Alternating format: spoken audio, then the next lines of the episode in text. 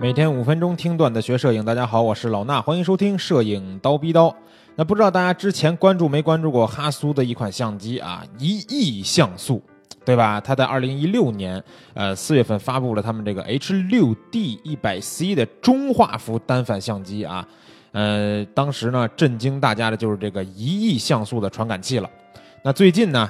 哈苏又发布了一款神机啊，这绝对是神机，呃，H 六 D 四百 C MS，这个机器呢一样是中画幅的单反相机，但是呢这回的这个像素的最大输出呢不一样了，搭配的一样是一块一亿像素的中画幅这个 CMOS 传感器啊，但是啊这一次他们有一个 MS 这个叫多重拍摄功能，可以输出四亿像素的图像。我的个天哪，四亿像素啊，同志们，四亿像素什么概念呢？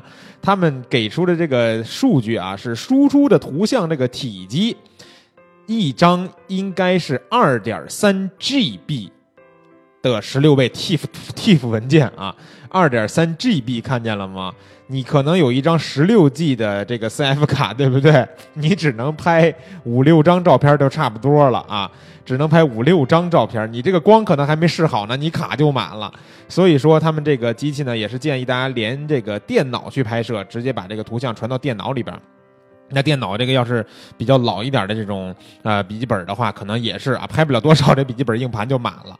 呃，四亿像素啊，咱们先说这机器，这机器具备一个十六 B 的色深，呃，这色深。就是这个色位深度的意思啊，大概就是色彩的表现呢会更好。然后有十五档的动态范围，支持四 K 的视频拍摄。那 ISO 呢也是最高一万两千八，都是一些比较常规的这个数字啊。那不过这次呢，大家比较关注的就是他们这个中画幅相机的这个叫 MS 的这个多重拍摄功能。多重拍摄什么意思呢？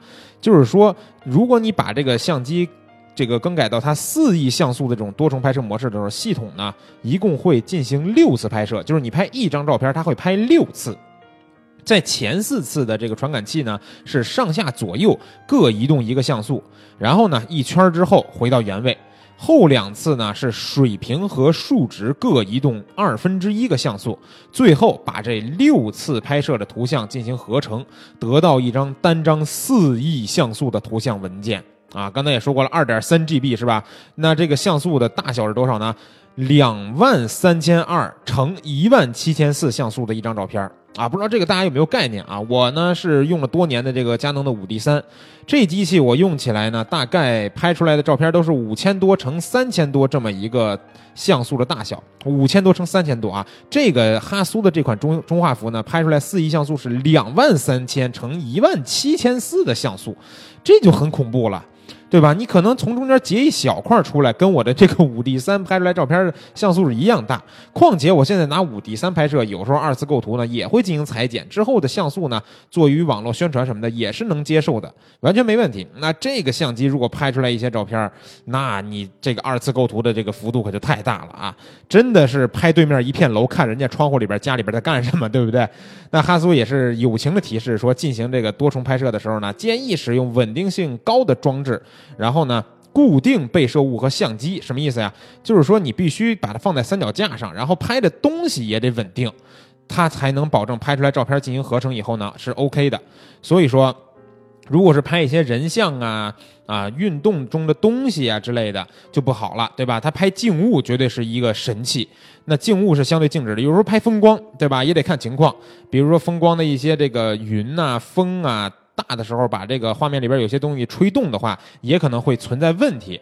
所以说呢，拍摄中相机和这个被摄物必须是静止的啊。如果大家对这个呃这个我刚才说这多重拍摄不太了解的话啊，大家可以这个去听一听咱们二百。八十七期的这个刀逼刀啊，就是前几期，这个呢也是高老师在那儿专门讲过一期这个叫像素位移这么一个黑科技啊，其实就跟这个多重拍摄是很接近的一种方式。哎呀，不过一提到高老师啊，觉得高老师走了第一天想他啊，高老师走了第二天想他想他，高老师走了第三天想他想他还想他。啊，不过呢，这个也祝高老师 这个在生活和工作当中越来越好吧。那其实我们再说回这个相机啊，这相机我觉得输出这个四亿的这个画面呢，细节绝对是令人震撼的，令人觉得恐怖的，对不对？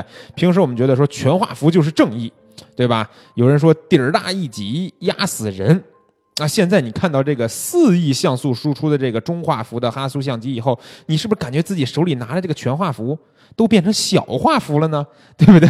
当然了，这个相机的售价也是很惊人的啊，跟它的像素输出一样，售价呢大概是三十八万人民币啊，机器啊，同志们，三十八万人民币，预计明年三月啊，不是明年，是今年三月会出货，同志们想买的啊，可以考虑卖车卖房，准备买哈苏中画幅了，好不好？那今天呢咱们这个节目就先到这儿，明儿早上七点不见不散。